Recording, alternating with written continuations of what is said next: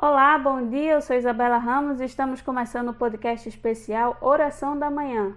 No quarto dia da novena, o tema é Contigo Peregrinamos no Trabalho. Vamos ouvir agora o Padre Vitor, reitor do santuário, que trouxe uma breve reflexão sobre este tema. Bom dia, queridos devotos da Mãe Rainha, querida família de Xansta. Nesse quarto dia da novena, nós meditaremos o lema Contigo peregrinamos no trabalho. E o texto do evangelho que hoje nos acompanha é do Evangelho de Marcos, capítulo 6, a partir do versículo 1. Não é este o carpinteiro, o filho de Maria? Senhor Jesus, peregrine conosco, caminhe conosco em nosso trabalho. O Senhor que assumiu toda a realidade humana, assumiu também a realidade do trabalho para torná-la também bênção, também meio de salvação. Queremos peregrinar contigo e pedir também a intercessão de nossa querida Mãe Rainha, que peregrine e caminhe conosco na realidade de nossos trabalhos. Que Deus abençoe a todos os desempregados que encontrem emprego. Que Deus abençoe também a todos aqueles que, com suas mãos, com seu trabalho, no seu dia a dia, buscam também honrar, glorificar a Deus, santificar o dia a dia com o seu trabalho e o suor de cada dia. E agora vamos ouvir o testemunho do dia.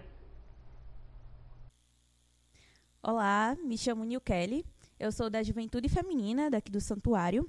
E, primeiramente, gostaria de agradecer né, pelo convite de tratar desse tema tão especial, desse podcast, com a temática de Contigo, Peregrinamos no Trabalho. É com muito prazer que eu falo sobre esse tema que é tão presente no meu dia a dia. Né? Então, minha vida profissional ela se iniciou há quase três anos. Assim que eu saí do ensino médio, eu comecei a trabalhar. E, primeiramente, o meu processo de contratação já foi meio caótico, né? Tinha tudo para dar errado, foi meio turbulento e resultou em muito capital de graças. Então, é, foi e é uma graça realmente recebida da nossa mãe, é, e desde o do primeiro momento em que eu me dei conta que aquele lugar se tornaria minha segunda casa, né, que aquelas pessoas seriam minha segunda família, eu comecei a dar a minha cara ao ambiente. Né? Minha mesa logo ganhou objetos pessoais, como quem marca território mesmo. E claro que a imagem da mãe ela não poderia faltar, né? Está lá até hoje. Então, de modo literal, a mãe ela peregrinou até o meu trabalho, mas como que essa peregrinação, né, como que a minha espiritualidade ela se reflete no meu trabalho? O ambiente de trabalho, apesar de hoje, né, conviver com pessoas com uma equipe incrível, com pessoas empáticas, bem parceiras, né? Por vezes é um ambiente pesado, boa parte do tempo nós estamos sob pressão, correndo contra o tempo, por vezes duvidamos das nossas capacidades.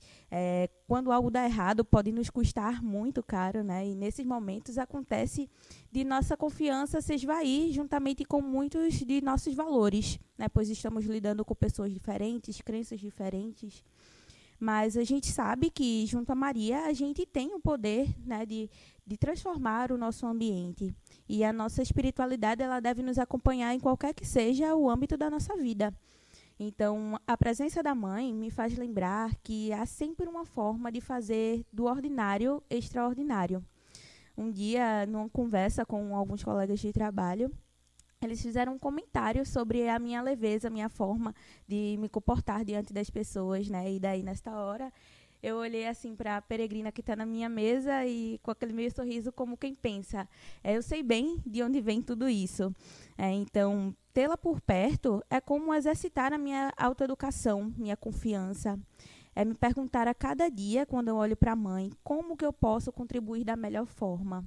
É como fazer do ordinário extraordinário é, no final do dia, saber que tudo correu bem, talvez nem tanto como eu esperava, mas por ela e por seu filho, pelo cuidado deles.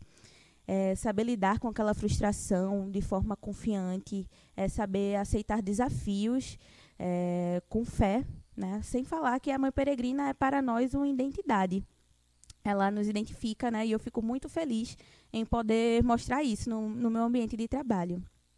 Então, para concluir, né, eu digo que a mãe ela não pode ficar na porta quando nós saímos do santuário.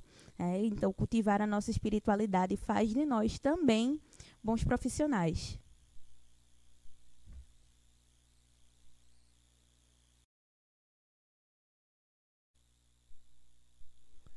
Nesse quarto dia de nossa novena, queremos pedir então a bênção de Deus sobre todos os trabalhadores, sobre o seu trabalho, o trabalho que você realiza em casa, o trabalho que você realiza também nas jornadas do dia a dia.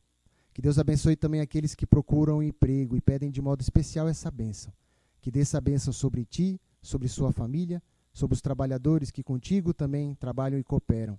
A bênção de Deus Todo-Poderoso, o Pai e Filho e Espírito Santo. Amém. Um abençoado dia a todos. A nossa programação hoje começa cedinho com este podcast. No decorrer da manhã, teremos visita da Mãe Rainha aos locais de trabalho que foram previamente agendados. Às quatro horas da tarde, teremos a Santa Missa com bênção das carteiras de trabalho e do trabalhador, sendo também presencial e online. A novena será apenas online às sete da noite, tendo como noiteiro a Liga das Mães.